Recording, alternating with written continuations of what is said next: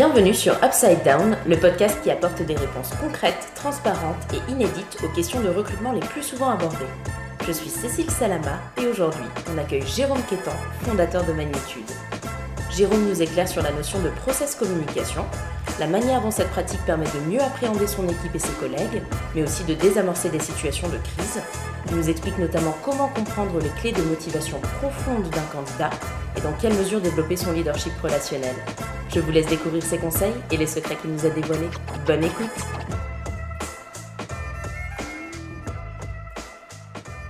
Je suis ravie de t'accueillir aujourd'hui dans ce nouvel épisode. Jérôme, que, que nous connaissons depuis plusieurs années maintenant, puisque tu as été notre formateur à plusieurs reprises, notamment sur des sujets euh, de process com, de différentes personnalités, de management et de coaching. Jérôme, est-ce que tu peux nous en dire davantage sur toi avant qu'on rentre dans le vif du sujet? Alors, moi aussi, je suis ravi en tout cas de vous retrouver les uns et les autres, ça c'est sûr. Euh, pour avoir partagé d'excellents moments. Alors, qui suis-je en quelques mots? Euh, Après des études de droit, je me suis lancé ensuite dans la formation.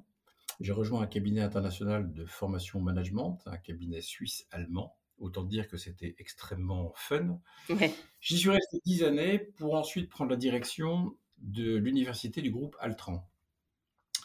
Cette université recrutant euh, essentiellement des consultants et des business managers nous avions en moyenne une centaine de recrutements de business managers par an que nous formions sur énormément de sujets.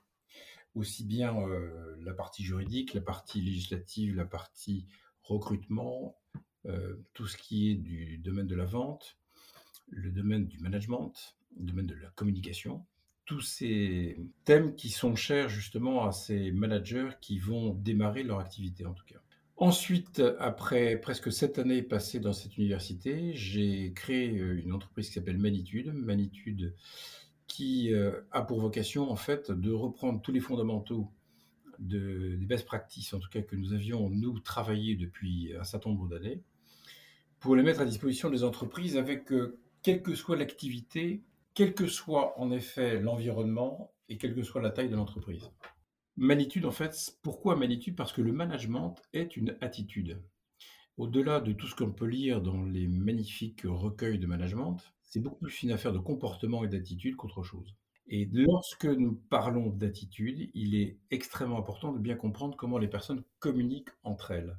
D'où le thème qui va nous être cher aujourd'hui, c'est-à-dire la process communication management. Eh bien, écoute, très belle transition. Justement, qu'est-ce que c'est que le process management? Le process com, ce sont des thématiques, des, notions en tout cas, qui, sont, qui restent aujourd'hui assez vagues, dont on entend parler de temps à autre, mais, mais, mais quelle est l'origine et qu'est-ce que ça représente finalement? Alors, il y a depuis un certain nombre d'années beaucoup d'approches qui ont été réalisées pour bien étudier l'être humain, entre guillemets, et surtout la manière dont il peut communiquer. Alors, si on parle par exemple de DISC, de Success Insight, de Herman, du MBTI, euh, il y en a énormément. On a, nous, à titre, euh, entre guillemets, personnel de l'entreprise, euh, nous avons plusieurs certifications et nous avons plutôt privilégié une qui s'appelle la Process Communication Management. Pourquoi? Parce que c'est celle qui nous paraît la plus simple d'accès et la plus utilisée en étant à la fois performante et ludique. Les autres euh, sont extrêmement riches et intéressantes. Il n'en demeure pas moins que pour l'utiliser ensuite, c'est beaucoup plus complexe si on prend par exemple le MBTI que beaucoup de gens connaissent, il m'arrive souvent d'interroger quelqu'un qui a fait cette approche-là il y a quelques années en lui posant simplement trois questions. Euh, quel est ton profil? Alors parfois, je dis bien parfois, la personne s'en souvient, mais c'est pas souvent. Et comme c'est en quatre lettres, elle peut par exemple nous dire je suis EFTJ. Deuxième question qui va venir immédiatement derrière, c'est qu'est-ce que ça veut dire? Alors là, c'est beaucoup plus compliqué. On en perd pas mal là. On en perd pas mal. Donc, le E a extraverti, oui, je me souviens à peu près. F, ou là, je me souviens plus. Et la troisième question, qu'est-ce que vous en faites? Bah, rien du tout, parce qu'on a tout oublié. Alors, la Process Communication Management a été créée par Tebi Keller. En fait, c'est un docteur en psychologie américain qui, dans les années 70, a été contacté et approché par la NASA. La NASA cherchait à l'époque un expert pour améliorer le recrutement des équipages pour des missions spatiales à haut risque, afin de s'assurer que ces équipages seraient à la fois complémentaires, solidaires et résistants au stress dans des situations extrêmes tous les travaux de donc, ont donc été financés par la NASA. Il a bien sûr été utilisé très fortement pour les équipages. Et ensuite, il a modélisé tout ça pour le lancer en fait en grande distribution, entre guillemets, pour euh, que les uns et les autres puissent l'étudier. Et aujourd'hui, en effet, c'est étudié dans le monde entier. Et euh, une fois n'est pas coutume, la France aujourd'hui a racheté les droits des États-Unis pour euh, la partie Process Communication Management en Europe. Donc voilà où on en est aujourd'hui. C'est une approche qui est à la fois très riche, très très riche, parce que compréhensible immédiatement, avec un tout petit peu d'entraînement, parce qu'il faut quand même un petit peu d'entraînement, mais un tout petit peu d'entraînement, on arrive à bien euh, l'utiliser et à beaucoup mieux comprendre nos interlocuteurs. Et qu'est-ce que ça représente justement concrètement le process communication? Alors ça représente en fait c'est un outil à la fois de compréhension et d'adaptation. Pourquoi parfois certaines personnes lorsque elles s'adressent à nous ou elles réagissent, on ne comprend pas leur réaction? Moi, ça m'est arrivé très souvent, comme à toi sans doute, de voir quelqu'un et lui dire mais pourquoi tu réagis comme ça? Tout simplement parce que le canal de communication qui était utilisé à ce moment-là par rapport à elle n'était pas du tout, du tout ajusté. Et c'est un outil à la fois qui va nous permettre de comprendre les réactions des uns et des autres. Donc, à partir du moment où on comprend, on est moins choqué puisqu'on comprend. Et donc, on va avoir une tolérance beaucoup plus développée.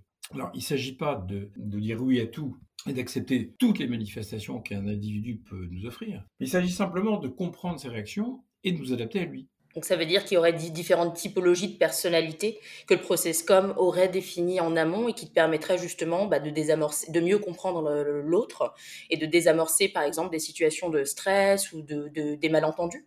Absolument, c'est exactement ça. Et euh, pour aller justement euh, vers ce que tu orientes, il y a six profils de personnalité vraiment bien distincts. Et ces six profils sont très intéressants parce qu'ils ne sont pas euh, antinomiques, ils sont complémentaires. Euh, j'ai entendu parfois des gens dire lui il est comme ça, moi je suis comme ça, je pourrais jamais travailler avec lui ou je pourrais jamais passer mes vacances avec lui. Sauf que justement, c'est parce que on connaît la composition psychologique de la personne qu'on va pouvoir beaucoup mieux s'entendre avec lui. Ce qui est étonnant, c'est que nous tolérons que quelqu'un fasse 1m95 ou 1m65, qu'il soit brun ou qu'il soit blond, qu'il soit euh, fin ou plutôt rond. On le supporte, on le tolère, ça fait partie de la vie. Mais on a du mal à supporter que quelqu'un psychologiquement ait des réactions différentes de les nôtres. Et c'est dans cela que le modèle est très intéressant, c'est qu'on ne sera plus jamais choqué, on comprendra, ce sera même d'ailleurs parfois très amusant, et on va beaucoup mieux communiquer avec les personnes qui nous entourent. Alors, ceci n'a d'intérêt, bien sûr, que et uniquement dans des situations qui le méritent. Dans la vie de tous les jours, quand tout va bien, il n'y a aucune raison de commencer à étudier le profil de la personne avec qui nous sommes. Si en revanche, nous avons un recrutement à faire, ou avec un collègue des travaux à réaliser, ou pourquoi pas avec des amis, euh, des vacances organisées, et que parfois, à tel ou tel moment, les choses se tendent et que la situation commence à nous échapper parce que justement, il y a ces tensions qui font que tout le monde n'est pas au rendez-vous. C'est intéressant de faire une petite pause et de se dire, attention, là, qu'est-ce qui se passe et comment est-ce que je peux rétablir la situation Et c'est ça qui est intéressant. C'est uniquement dans les cas où c'est nécessaire. On ne va pas vivre avec comme H24, 365 jours par an, ça sert à rien. Je comprends. Tu disais justement que tu avais six typologies de personnalité. Quelles sont-elles? Le premier profil, euh, alors je prends d'abord des précautions parce que c'est toujours traduit de l'américain, puisque beaucoup, beaucoup, beaucoup d'approches de modèles de personnalité sont anglo-saxonnes, et que les traductions ne sont pas forcément très habiles. Pourquoi? Parce qu'ils vont apporter des mots qui existent dans le dictionnaire, mais qui ne veulent pas dire la même chose.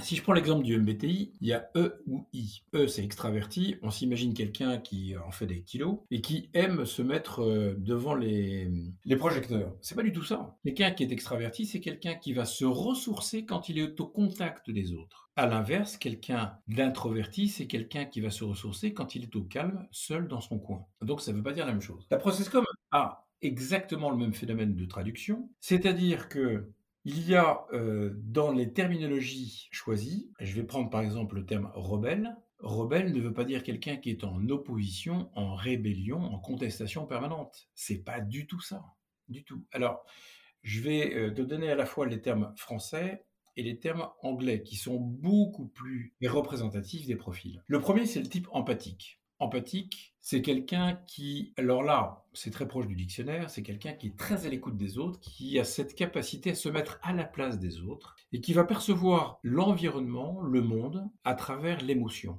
Lui, c'est une éponge à émotion et tout ce qu'il va faire va être autour de l'émotion. Il va donc s'exprimer, lui, de manière extrêmement bienveillante, douce, gentille, chaleureuse. Le second type, c'est quelqu'un qui est appelé là le type travailleman ou maintenant analyseur, c'est-à-dire quelqu'un de très pragmatique, qui est très cartésien, qui est lui dans l'organisation. Il ne perçoit pas le monde à travers l'émotion, il, il le perçoit à travers l'organisation. Chaque chose doit être rangée à sa place et chaque place doit avoir une chose. C'est quelqu'un qui, lui, va par exemple être énormément dans la préparation, y compris d'ailleurs pour sa vie privée, lorsqu'il voyage, il va devoir préparer euh, très longtemps avant pour être sûr que tout ce qu'il va faire sera organisé. Le troisième type, c'est ce qu'on appelle le type euh, persévérant. Le type persévérant, c'est quelqu'un qui a des croyances fortes, qui a des valeurs extrêmement importantes. Et lui, un engagement, si on prend un engagement, il doit être tenu. Peu importe les raisons, ça doit être tenu. Donc c'est quelqu'un qui a un rapport avec les autres qui est très exigeant. Très très exigeant. C'est quelqu'un qui va devoir, de toute façon, lorsqu'il commence quelque chose, il le termine. Lorsqu'il s'engage dans quelque chose, il s'y met à fond il est très tenace à la fois euh, dans ce qu'il fait et dans la manière dont il s'exprime.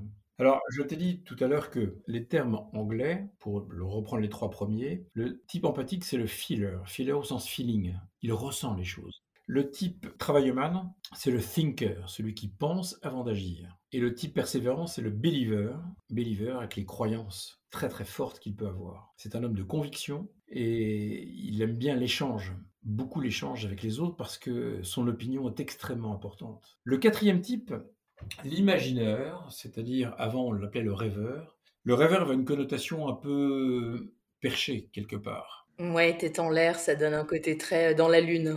Voilà, très très dans la lune. Mais c'est pour ça qu'il a été rebaptisé dernièrement. C'est quelqu'un qui a besoin de solitude et de calme.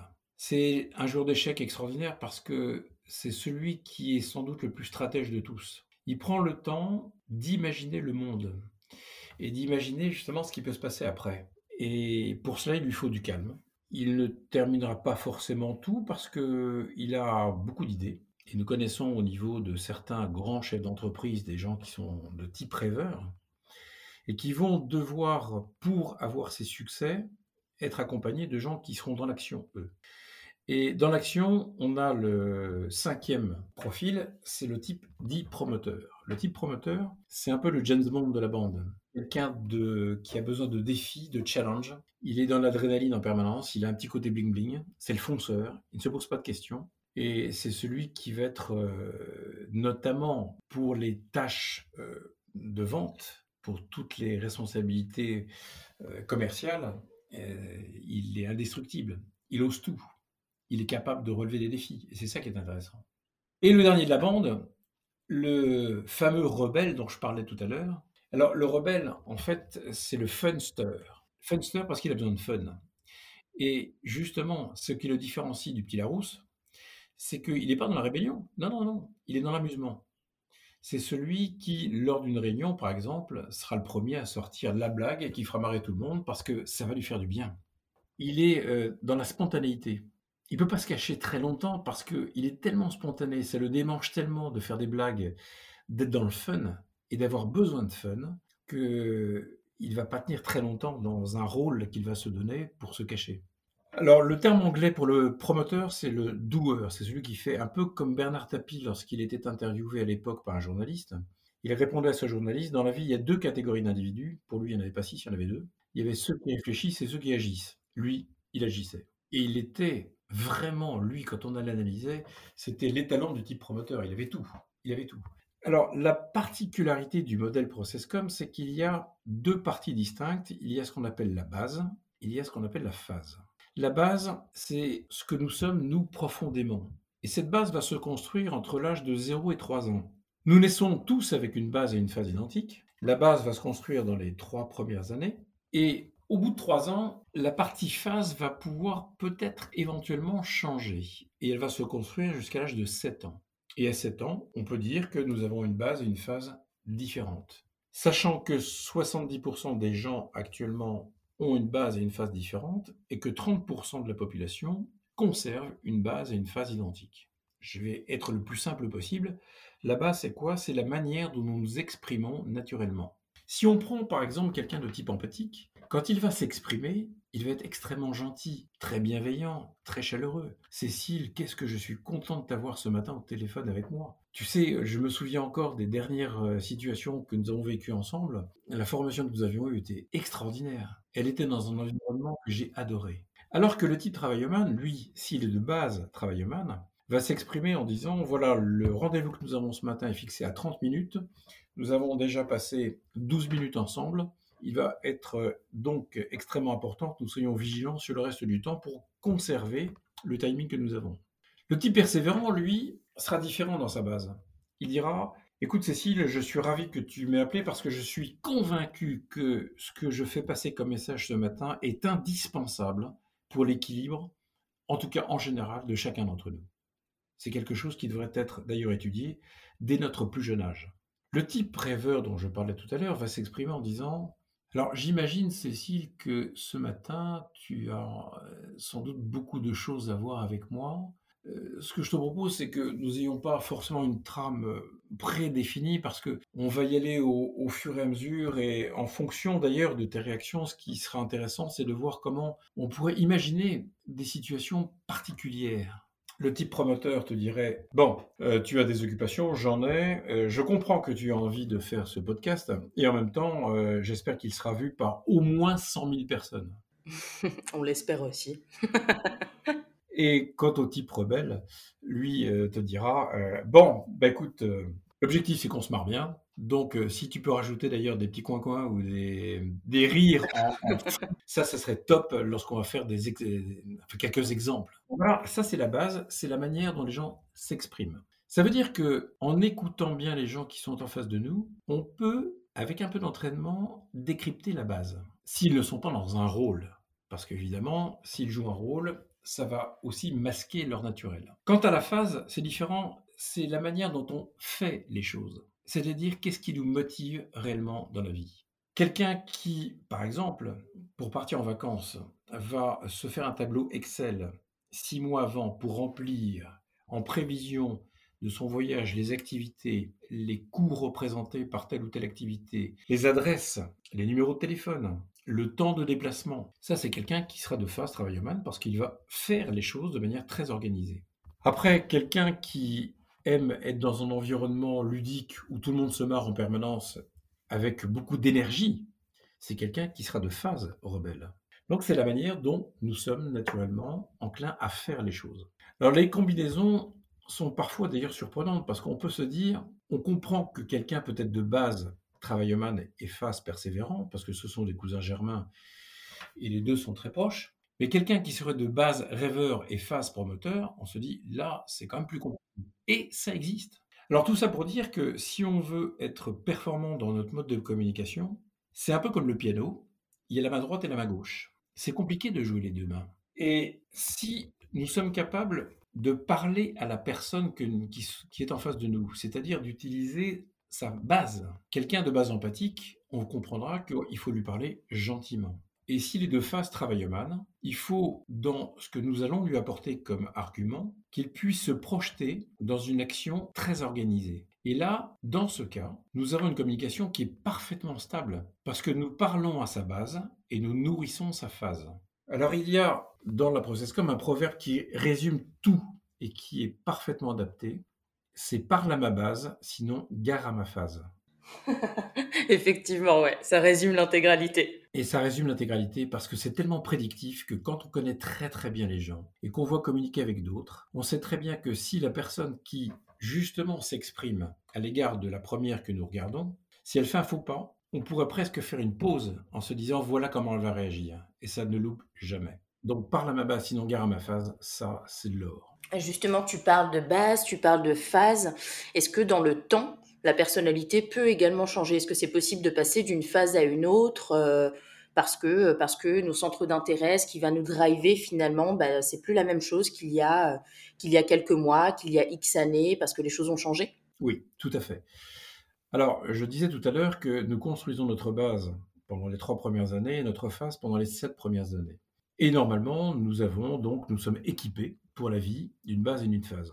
Sauf si nous traversons une période de stress très intense, de minimum deux années consécutives. Et dans ce cas-là, si la base ne change pas, elle, elle est gravée dans le marbre, c'est notre euh, ADN profond psychologique, la phase, elle, va changer. C'est-à-dire que nos centres de motivation changent complètement et nous avons envie d'autre chose.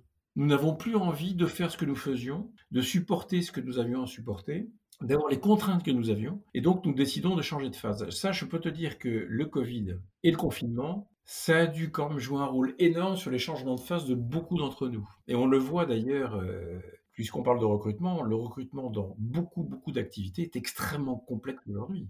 Parce que les gens ont décidé de faire autre chose et ont changé de phase. Énormément de reconversions, énormément effectivement de personnes qui euh, bah, sur un plan purement géographique, qui décident de quitter la ville parce que, parce que ça, les convient, ça leur convient plus, qui vont décider de complètement switcher de, de métier, qui vont rechercher beaucoup plus de sens, notamment, et d'impact dans leur quotidien. Nous, on l'a vu, on l'a vu bah, sur le recrutement.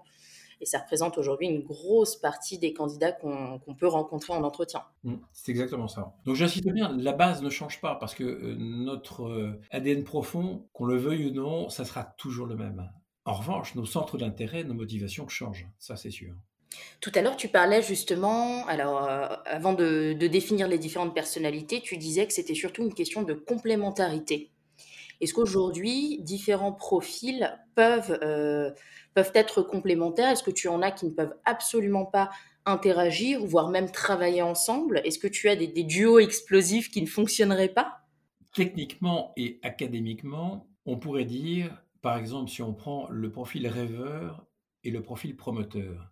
Vivre ensemble, en tout cas sur le plan professionnel, l'un dirait de l'autre, il est complètement barré ce mec, il a les doigts dans la prise de courant dès le matin, euh, il vit à 400 à l'heure, il m'épuise, il est insupportable. Et l'autre dirait du premier, ce pauvre type, il a deux tensions, il a un charisme c'est épouvantable, il faudrait vraiment qu'il se, se, bouge un peu parce que c'est insupportable. Donc on voit que, en effet, il peut y avoir des réactions. Malgré tout, je parle bien de complémentarité parce que la plus grande erreur d'un manager, par exemple, si le manager, lui, est de type travailleman, donc quelqu'un de très très organisé, il pourrait se dire, moi je veux des gens avec moi très organisés, et je veux que ça. Ça serait une énorme erreur. Pourquoi? Parce qu'il se priverait. Et si on regarde bien l'échantillonnage donc de, de l'équipe, nous avons besoin de profils empathiques pour mettre de l'humain au cœur de l'organisation c'est indispensable et de plus en plus important. Il faut de l'organisation, donc il faut des types travailleurs pour que ça parte pas dans tous les sens. Il faut des types persévérants pour parfois amener à prendre des décisions avec des vraies convictions et pas des consensus mous qui n'arrivent à rien. Il faut des profils rêveurs pour euh, ne pas être uniquement le nez euh, sur la tâche du jour, mais savoir ce qu'on peut imaginer pour le lendemain et pour les cinq années à venir. Donc ça, ce sont ceux qui seront les plus stratèges. Il faut des types promoteurs parce que sans eux, ben, il n'y a pas d'action. Donc il faut quand même y aller.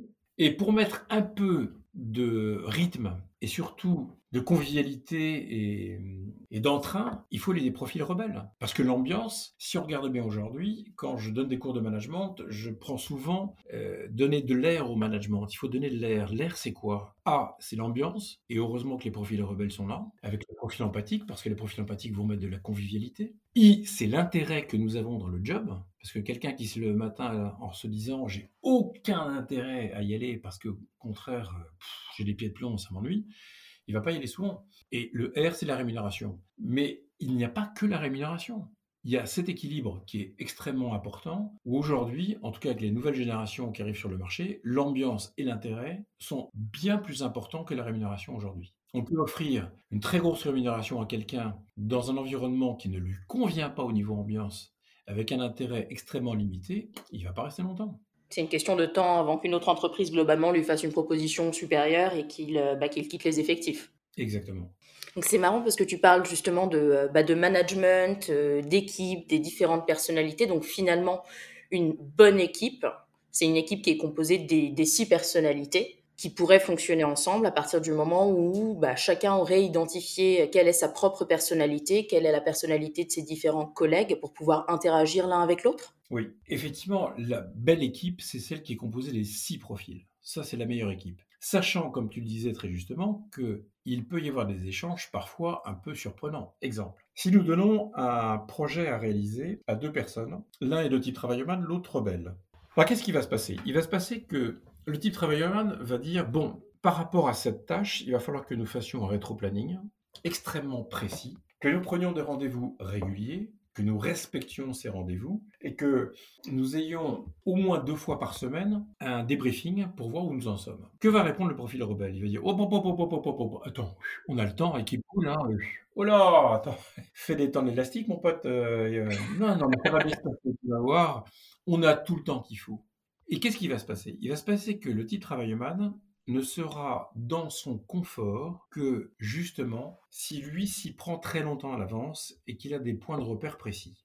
Le type rebelle ne sera dans le confort que s'il le fait au dernier moment. Et c'est ça le problème. C'est que l'un va avoir des zones d'effort considérables et l'autre sera dans le confort. S'ils ne se comprennent pas, c'est ce qui risque de se passer. L'un va traîner les pieds et si on l'oblige à faire tout de suite quelque chose en avance, il sera pas bon. Et si on oblige le type travailleman à ne travailler qu'au dernier moment, il va être dans un stress maximum. Et donc, ce ne sera pas bon non plus. Malgré tout, il nous faut les six profils dans une équipe. Et c'est justement en bien, en faisant fonctionner ces six profils que nous arrivons à des résultats qui sont bien meilleurs que si nous n'avions qu'un seul profil c'est la complémentarité qui joue la richesse. Est-ce que certains profils, certaines personnalités, justement, sont plus aptes Tu disais tout à l'heure qu'un promoteur, par exemple, serait un très bon commercial parce qu'il ose tout? Est-ce que tu as des typologies comme ça de personnalités qui fitent parfaitement à des métiers, voire qui ne fitteraient pas du tout à d'autres métiers? Imaginons quelques instants, par exemple, que avant d'aller dans euh, le cœur de ta question, nous disions un profil empathique, imaginons son premier jour dans une entreprise, il arrive, on lui dit bonjour monsieur, nous sommes ravis de vous accueillir. Votre bureau est au fond du couloir. Alors ce que je vais vous demander, c'est le matin lorsque vous arrivez, vous évitez de faire le tour des popotes pour dire euh, bonjour parce que c'est du temps de perdu. Et puis euh, évitez de me déranger parce que nous sommes extrêmement chargés aujourd'hui. Je vous ai recruté parce que vous êtes compétent, donc si vous êtes compétent, vous pouvez vous débrouiller tout seul. Euh, nous ferons un point en fin de semaine. Euh, je vous laisse regagner votre place, en tout cas votre bureau. Bah, j'attends de vous, bien sûr, que vous soyez le plus performant possible, le plus rapidement possible. C'est un choc psychologique très fort pour le type empathique. Extrêmement fort. Je ne suis pas sûr d'ailleurs qu'il reste toute la journée. Alors, ça veut dire que il y a, euh, en tout cas, je m'interdis de dire qu'il y a des métiers qui ne sont pas faits pour tel profil, mais malgré tout, si dans le recrutement on veut être très fin, il est évident que des métiers de chercheurs sont beaucoup plus euh, habilités pour les profils rêveurs. Les profils rêveurs, ce sont des gens, encore une fois, qui ont besoin de solitude, de calme et de temps.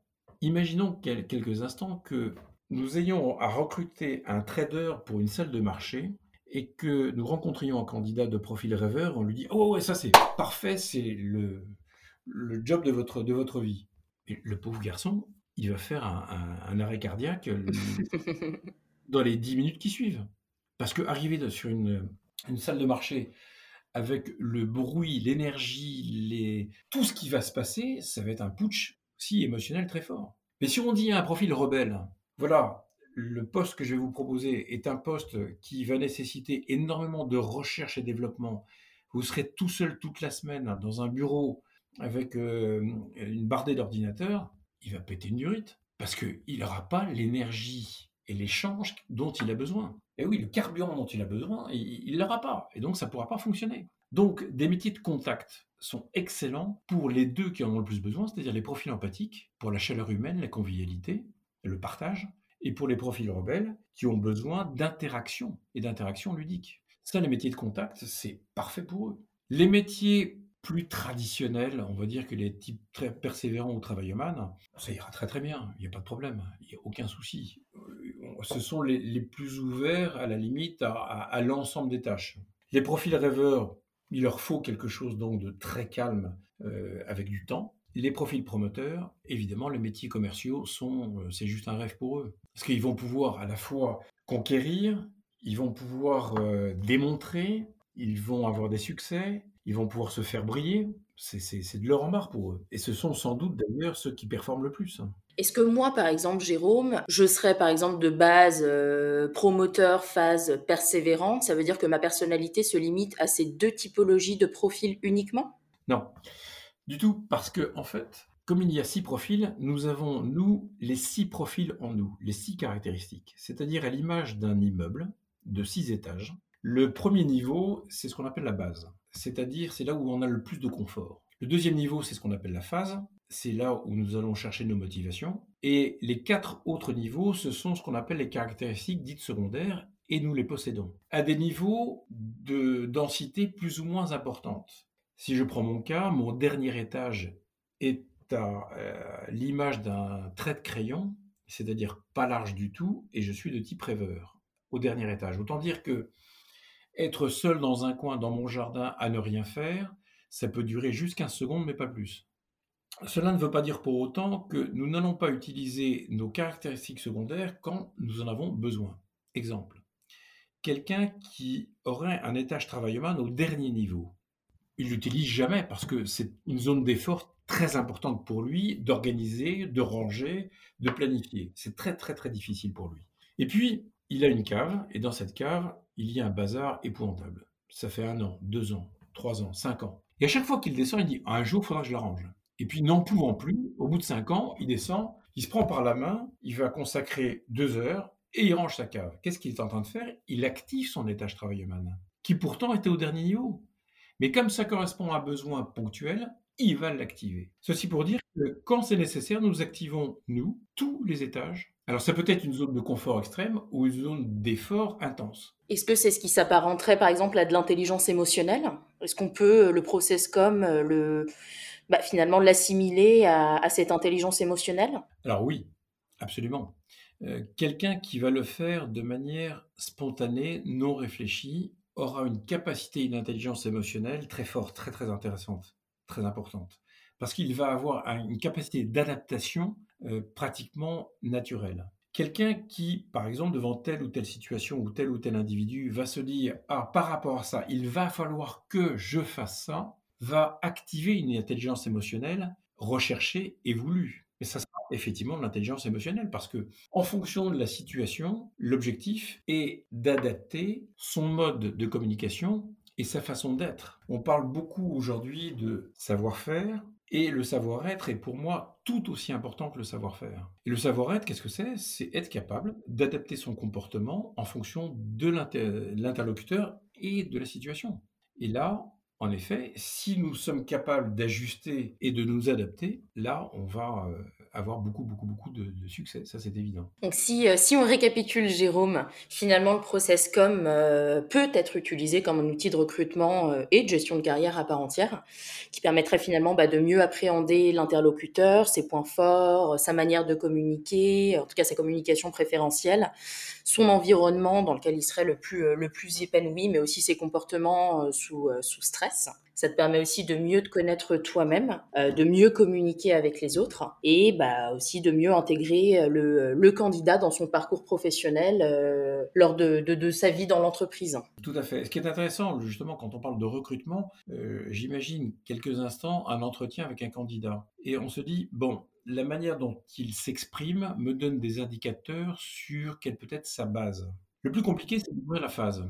Et pour découvrir la phase de quelqu'un, rien de mieux que l'utilisation des questions. Si on dit à un candidat, par exemple, tiens, quand vous avez du temps libre pour vous, quelle est votre activité favorite? Et il nous répond, moi je fais du golf. Cette réponse ne nous donne aucun indicateur sur ce que peut être sa phase, aucun. Ce qui serait important, c'est d'aller un tout petit peu plus loin en disant, ah, vous faites du golf? Et alors pour quelle raison faites-vous ce sport? Et là, il va y avoir six possibilités. Il peut nous dire, moi je fais du golf parce que j'adore me retrouver avec mes meilleurs amis pour partager un moment qui sera une boîte à souvenirs pour nous et qui va nous nourrir en permanence. Et c'est le seul moyen qu'on ait pour passer du temps ensemble. Le deuxième va nous dire, moi je fais du golf parce que c'est une école de vie sur soi-même, que d'ailleurs tout le monde devrait en faire. Euh, c'est quelque chose qui n'est jamais acté. On peut faire un jour de très belles balles et le lendemain n'importe quoi. Et c'est quelque chose qui doit nous animer en permanence pour justement nous dominer et nous remettre en question.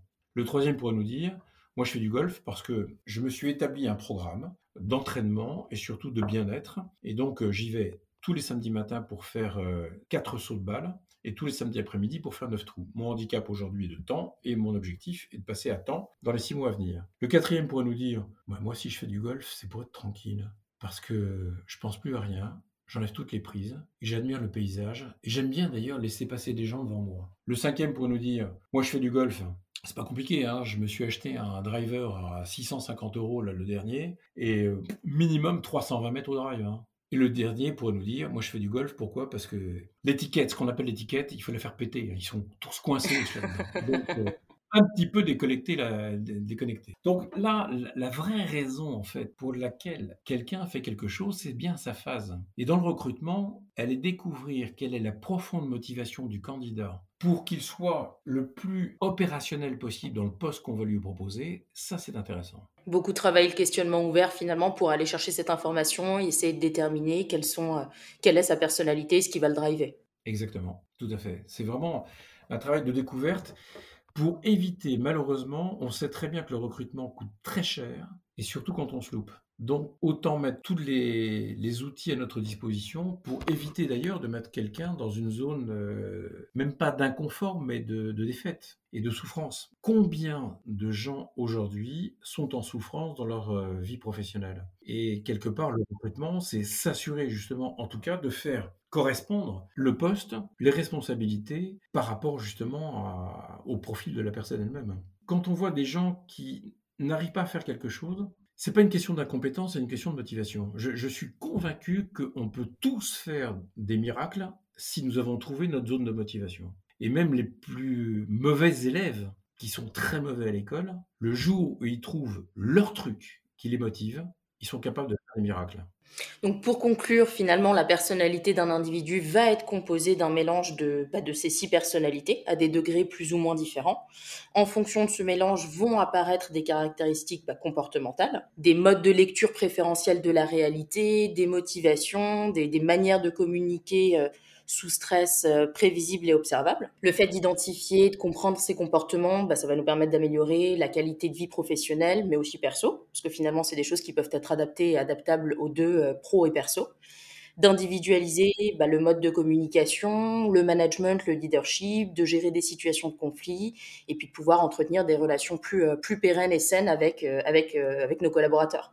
C'est un magnifique résumé, Cécile. C'est toujours un plaisir d'échanger avec toi, Jérôme. C'était une thématique qui est extrêmement intéressante et sur laquelle on peut encore échanger des heures. Je pense que chacune des, chacun des sujets abordés peut, peut être euh, un podcast à part entière. Merci beaucoup pour ton temps, Jérôme. C'était super intéressant. Et puis j'ai hâte de te revoir sur un prochain épisode d'Upside Down. Avec plaisir. Merci beaucoup, Cécile. Merci, Jérôme. À la prochaine. À la prochaine. On espère que ce podcast vous a plu et qu'il vous a donné envie d'écouter le prochain épisode. À bientôt sur Upside Down.